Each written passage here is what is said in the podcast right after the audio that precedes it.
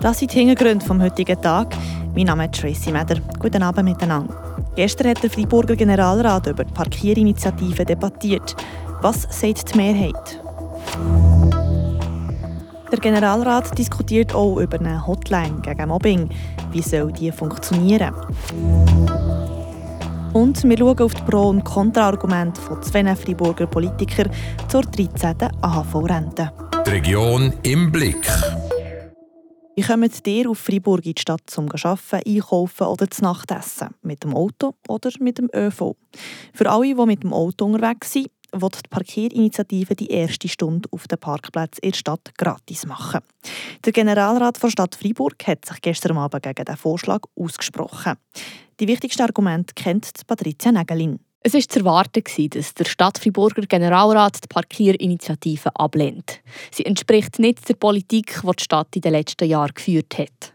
Der SP-Generalrat Laurent Wöffre ist zufrieden mit dem Entscheid schön festzuhalten, dass der Generalrat eingesehen hat, dass die Argumente der Initianten, die in Forderung gesetzt wurden, von der Steigerung von der Attraktivität der Stadt und von der Zugänglichkeit der Stadt nicht verheben, sondern dass eigentlich die Initiative genau das Gegenteil bewirkt. Auf den Zugang zu der Stadt äh, stark wird erschweren und die Lebensqualität der Stadtfreiburgerinnen und Stadtfreiburger äh, wird verschlechtern.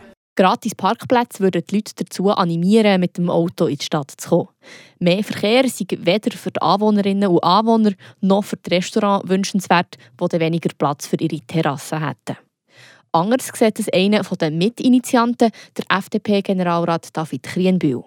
Um wieder die Stadt Freiburg attraktiv zu machen, dass die Leute außerhalb der Stadt wieder gerne in die Stadt kommen. Ich würde nicht von einem Geschenk reden, aber von einem Muss. Die Stadt braucht den ganzen Kanton, die ganze Bevölkerung von der Kanton, um zu überleben. Die Geschäfte in der Stadt würden von dieser Gratisstunde profitieren, sagt David Krienbühl weiter. Der Gemeinderat der Stadt Freiburg schätzt, dass man bei einer Annahme von Initiativen pro Jahr über 3 Millionen Franken Verlust machen würde. Das Geld könnte die Stadt gut für andere Projekte brauchen, sagt Laurent Wöffre. Denken wir an Kitaplätze, denken wir an die ganze Aufwertung des öffentlichen Raums, äh, denken wir an Projekte, die jetzt auch für die Geschäfte bewilligt worden sind. Denken wir da zum Beispiel an die Beleuchtung in der Adventszeit, wo wir den Geschäftsleuten zur Verfügung stellen. Also das ist alles Geld, das eigentlich verloren wird gehen, und das man gut brauchen können für andere Sachen.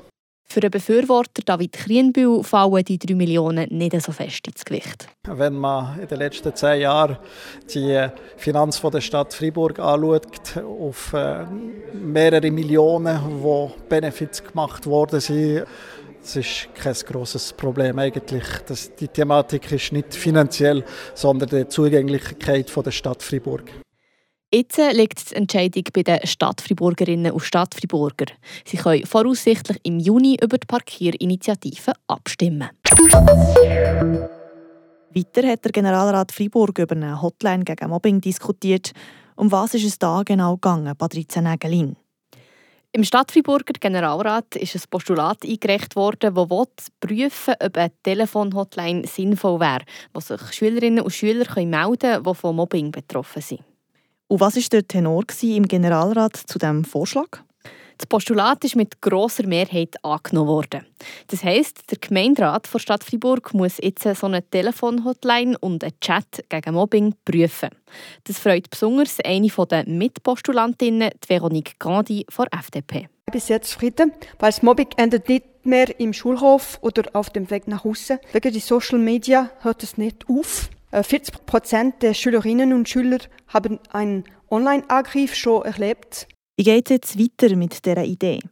Der Freiburger Gemeinderat hat jetzt ein Jahr lang Zeit, um eine solche Hotline gegen Belästigungen an der Schule zu prüfen. Merci vielmals, Patrizia Nägelin. Was heute in der Region sonst noch passiert und gelaufen ist, haben wir euch selbstverständlich auch noch. Das sind Kurznachrichten mit der Leandra Varga. André Schönenweit ist der neue Direktor der kantonalen Anstalt für die aktive Bodenpolitik. Der 62-jährige Freiburger wird unter anderem der Standort La Maillard in Romo weiterentwickeln, schreibt der Kanton in einer Mitteilung. Dabei handelt es sich um ein Industriequartier, das Spitzentechnologie gewidmet ist und eine Vielfalt an Nutzungsmöglichkeiten und Dienstleistungen bietet. Ebenso wird André Schönenweit den Agrico Campus in Saint-Aubin unterstützen. Mit diesem Campus möchte der Kanton in der Biowirtschaft künftig eine Führungsposition einnehmen. Die Grünen Freiburg haben an ihrer letzten Generalversammlung einstimmig ihre Abstimmungsparolen für den 3. März gefasst. Das teilt die Co-Präsidentin Bettina Beer auf Anfrage von Radio FR mit. Sie empfehlen, für eine 13. AHV-Rente zu stimmen. Die Renteninitiative empfehlen sie zur Ablehnung. Die Kapitalerhöhung der TPF unterstützen die Grünen Freiburg. Sie würden eine schnelle Dekarbonisierung des öffentlichen Verkehrs unterstützen, so Bettina Beer. Bär. Und die Stadt Freiburg hat dieses Jahr den Vorsitz der Europäischen Vereinigung ECHO.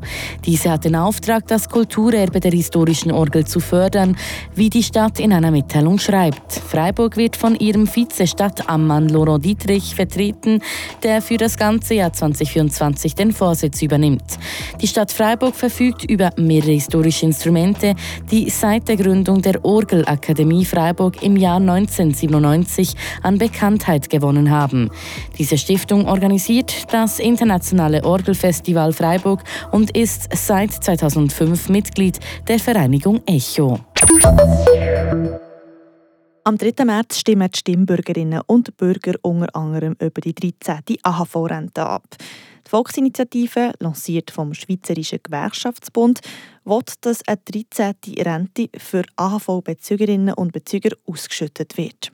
Wir haben zwei Kontrahenten eingeladen, für das sie ihre Standpunkte erläutern können. Befürworter der 13. AHV-Rente ist der Gerhard André, Nationalrat der Grünen. Gegner ist der Flavio Portoluzzi, SVP-Grossrat und Fraktionspräsident. Corinna Zurkinde berichtet. Um es vorwegzunehmen, die beiden Herren sind sich eigentlich in keinem Punkt einig gewesen. Das hat angefangen mit der Frage, wer von der 13. Rente soll profitieren der Flavio Bortoluzzi kritisiert, dass das alle so sein Das Problem ist, dass 80 Prozent nicht angewiesen sind auf eine 13. AHV-Rente. Die haben das nicht nötig. Also entsprechend ist das die Krux dieser Vorlage oder der Fehler davon, alle sollen überkommen, aber nötig haben das nur 10 bis 15 Prozent. Der Gerhard André kontert, dass das systembedingt ist. Das hat natürlich auch ein bisschen die Einfachheit von dem System gewissermaßen ist das geschuldet, oder? Das ist eine sehr unbürokratische Art, eigentlich Geld einzuziehen und es um umzuverteilen. Und durch das, dass es eben alle bekommen, ist es so sehr, sehr unbürokratisch. Und entsprechend ist an dem eigentlich nichts Schlimmes. Es gibt auch andere äh, Sachen, wie zum Beispiel Kinderzulagen, die man nicht müsste, ob man es braucht oder nicht braucht. Das bekommen auch alle. In der Bundesverfassung steht, dass die AHV-Rente das Existenzminimum angemessen sichern soll. Die gegen höhere Mieten, Krankenkassenprämien, die als jedes Jahr steigen, und die allgemeine Teuerung machen aber, dass für viele die AHV-Rente nicht mehr lenkt. Der Flavio Bortoluzzi appelliert an die Selbstverantwortung der Leute. Was mich stört, ist, das ist vor allem in den letzten zehn Jahren ausgeprägt, in den letzten vier Jahren stark verloren gegangen. Die Selbstverantwortung von jedem Einzelnen für sich selber. Also die zweite Säule ist ein bedingt selbstverantwortliches System. Man muss sie bilden.